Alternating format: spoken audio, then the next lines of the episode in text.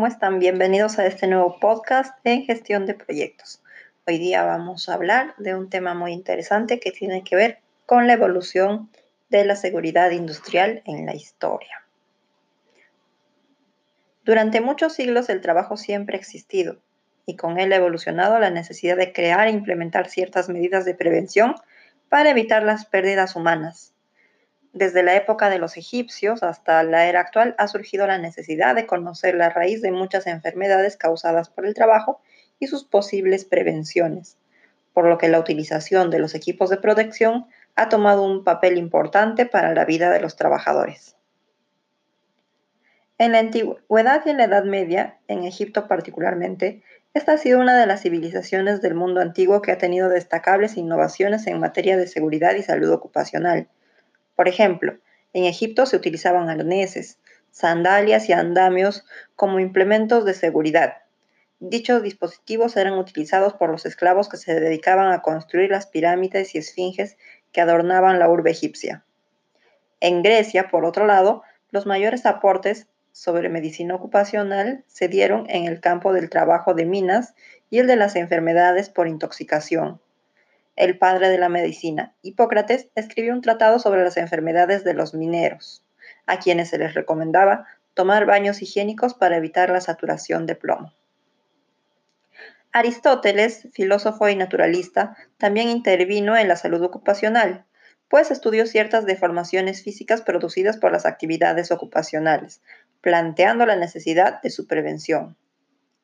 En Roma, la toxicidad por el mercurio fue descrita por Plinio y Galeno. Ellos hicieron referencia a los peligros del manejo del azufre y el zinc y enunciaron varias normas preventivas para los trabajadores de minas de plomo y mercurio siendo Roma la cuna del derecho y la jurisprudencia, además de las leyes de conducta y de protección de los bienes privados, también se tomaron medidas legales sobre la salubridad, como la instalación de baños públicos y de protección para los trabajadores. Galeno estudió las enfermedades de los mineros, los curtidores y los gladiadores. Asimismo, menciona enfermedades asociadas a los vapores de plomo y enfermedades respiratorias en los trabajadores de minas. En el año 1150, las primeras referencias sobre el daño a la audición humana causada por ruido se encuentran escritas en el régimen Sanitatis Salernexitarum, texto didáctico para la enseñanza y la divulgación de la medicina.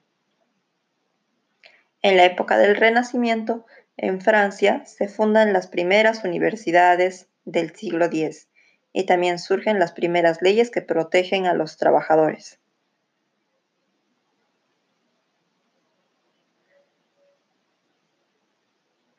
En 1473, en Alemania, se publica un panfleto elaborado por Ulrich Ellenbach que señala algunas enfermedades profesionales. Este sería el primer documento impreso que se ocupa de la seguridad y que fue uno de los primeros textos sobre salud ocupacional. En el Renacimiento, a portas de la Edad Media moderna, dos hombres, Agrícola y Paracelso, describen en sus obras enfermedades profesionales y sus respectivos sistemas de protección, realizando importantes contribuciones a la higiene laboral. Ya en la Edad Moderna, en Alemania, Athanasius Kircher escribe Mundus Subterráneos, donde describe algunos síntomas y signos de las enfermedades de los mineros, como la tos, la disnea y la caquexia. En Inglaterra, Walter Pope publica Philosophical Transactions of the Royal Society of London, donde reúne las enfermedades de los mineros producidos por las intoxicaciones de mercurio. En la Revolución Industrial, con la naciente industria del siglo XVIII, el interés de los científicos se centró en los aspectos técnicos del trabajo primero y en la seguridad después de manera que la salud ocupacional pasaría por un periodo de latencia hasta finales del siglo XIX. En esta época, producir era primero. La revolución industrial atrajo a muchos migrantes, la densidad poblacional aumentó y con ello cundió el hacinamiento y proliferaron las enfermedades y las epidemias. Las condiciones de salud y seguridad eran mínimas, en parte por la cantidad de trabajadores, pero principalmente por la carencia de una cultura de seguridad eficiente. tanto de parte de los trabajadores y obreros como de los empleadores. Las dos terceras partes de los obreros eran mujeres y niños, que además de ser explotados, no se les brindaba las condiciones de seguridad necesarias.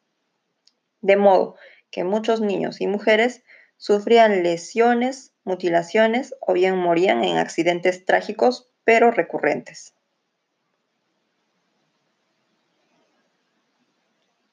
En 1802, el Parlamento inglés en Inglaterra da la reglamentación de trabajo en fábricas que limita la jornada laboral y fija niveles mínimos para la higiene, la salud y la educación de los trabajadores. En 1828, Robert Owen pone en marcha un programa para el mejoramiento ambiental, educacional y moral de los trabajadores.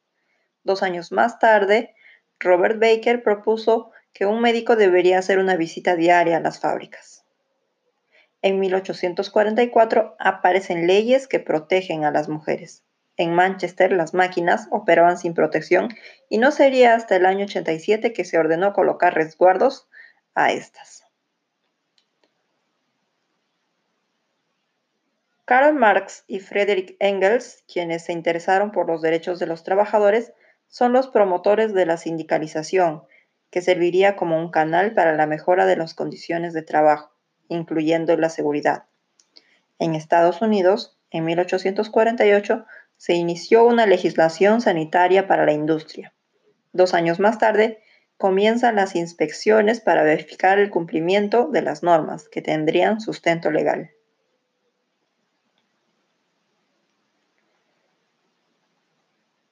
En 1867 se promulga una ley que nombraba a los inspectores en las fábricas en Inglaterra y Francia en 1874 fueron los países que lideraron la formalización de la salud y la seguridad ocupacional en Europa. Y en 1890 se generaliza en todo el mundo la legislación que protege la sociedad y los trabajadores contra riesgos laborales. Ya en el siglo XX, con la masificación de las fuentes de energía eléctrica o termodinámica en los hogares y en la industria, las teorías y concepciones sobre la administración del trabajo formalizaron e institucionalizaron de la seguridad industrial. En Estados Unidos, en el año 1911, se aprobó la primera ley que regula la indemnización al trabajador.